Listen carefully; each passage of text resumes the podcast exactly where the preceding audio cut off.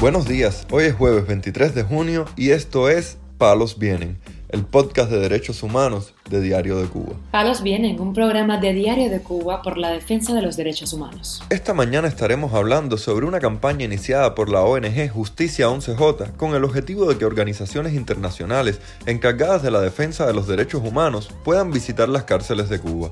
También comentaremos sobre la situación del artista cubano Luis Manuel Otero Alcántara, sobre quien la organización Amnistía Internacional denunció este miércoles que se encuentra incomunicado en la prisión de Guanajay.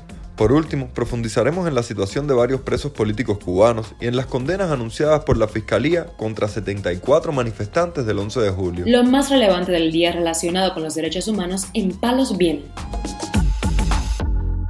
Este miércoles la organización independiente Justicia 11J inició una campaña para solicitar que organismos internacionales de derechos humanos puedan acceder a las cárceles cubanas y ver la situación al interior de estos centros. La organización afirmó que no existe una cifra definitiva de personas detenidas por su participación en las protestas de julio de 2021 y se desconoce cuántas permanecen bajo custodia del Estado y en proceso de investigación, en una nota de prensa que lanzó la campaña que llevará como nombre Miren las prisiones de Cuba. Los impulsores de la iniciativa señalaron que se desconoce la ubicación específica de los centros de reclusión donde se encuentran detenidas y el desglose por cárcel u otro lugar de detención en diferentes puntos del país. Recientemente la ONG Cubalex documentó 14 técnicas de tortura aplicadas en las cárceles del país y recordó que el Comité Internacional de la Cruz Roja no ha ingresado en un centro penitenciario cubano desde hace más de 30 años. Mientras tanto, Erika Guevara Rosas, representante de la ONG Amnistía Internacional para América Latina, denunció que el artista cubano Luis Manuel Otero Alcántara lleva días incomunicado en la prisión de Guanajay, Artemisa. Luis Manuel ayer no llamó a ninguno de sus familiares, como es su derecho. Suponemos que deba seguir castigado por haber sacado el audio el 18 de mayo. Tampoco tenemos noticia de la sentencia. Escribió en Twitter Guevara Rosas. Amnistía Internacional declaró a Luis Manuel Otero Alcántara y a Michael Asorbo prisioneros de conciencia y denunció la falta de transparencia en el juicio que se realizó contra ambos a finales del mes de mayo.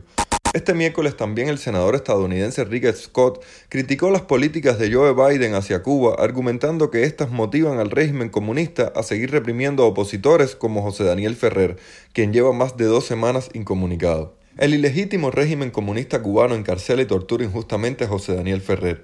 Se han negado a permitir que su familia lo vea o hable con él en casi tres semanas. Escribió en Twitter el senador estadounidense, quien agregó que las políticas de apaciguamiento de Joe Biden solo han motivado al régimen a seguir oprimiendo al pueblo.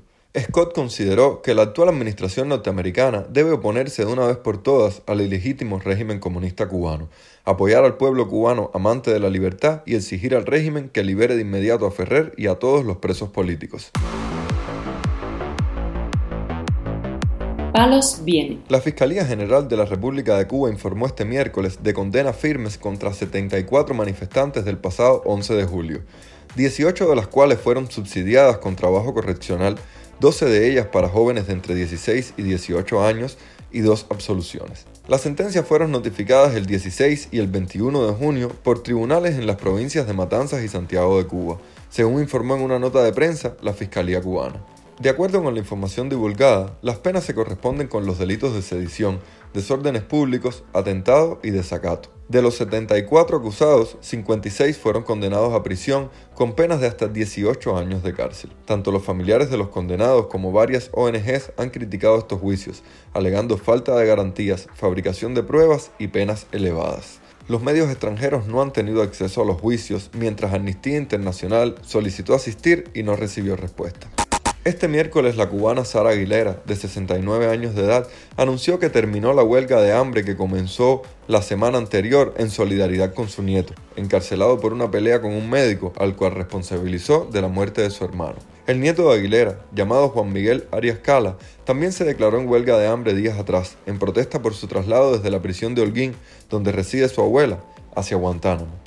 Según Sara Aguilera, que inició la protesta para exigir el traslado de su nieto a Holguín, el jefe de cárceles y prisiones le pidió que dejara la huelga y le prometió que en menos de 15 días su nieto sería trasladado de vuelta a la provincia.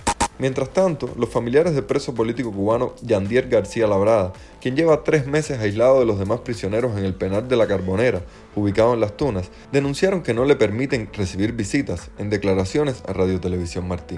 Irán Almaguer Labrada, hermano del preso político, dijo que este lleva tres meses aislado en los que solamente les permiten enviarle comida, pero no verlo ni hablar con él. García Labrada, residente en Manatí, fue arrestado en octubre del 2020 por protestar en una cola para comprar alimentos en esa localidad. El activista, que entonces tenía 35 años, fue llevado a prisión y en junio de 2021 fue sentenciado a 5 años de cárcel por los supuestos delitos de desacato, atentado a la autoridad y propagación de epidemias. Palos Vienen, un podcast de derechos humanos de Diario de Cuba con la producción y conducción de Mario Luis Reyes. Muchas gracias por acompañarnos este jueves en Palos Vienen el podcast de derechos humanos de Diario de Cuba. Pueden escucharnos en DDC Radio y SoundCloud. Yo soy Mario Luis Reyes. Mañana regresamos con más información.